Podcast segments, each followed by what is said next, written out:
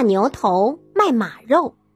灵公有个坏毛病，那就是喜欢宫女们女扮男装。由于灵公的大力提倡，齐国上下都效仿起来。很快，整个齐国蔚为风气，所有的妇女不论老少都穿上了男装，搞得乱七八糟、乌烟瘴气，影响很不好。灵公便派官吏禁止，说。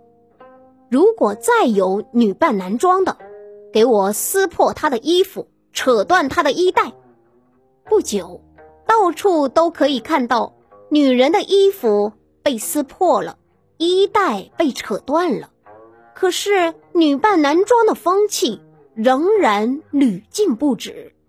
有一天，燕子拜见灵公，问他：“我派官吏禁止女扮男装，违者。”就撕破他们的衣服，扯断他们的衣带，撕衣断带的到处都有。可是女扮男装的风气还是制止不了，这是为什么呢？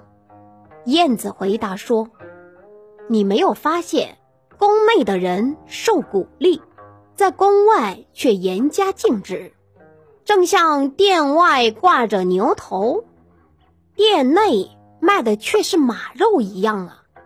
君王要禁止女扮男装，只要在宫内禁绝，那宫外的妇女谁还敢再扮男装呢？灵公说：“有道理。”于是禁止宫内女扮男装。没过多久，齐国上下再也没有妇女女扮男装了。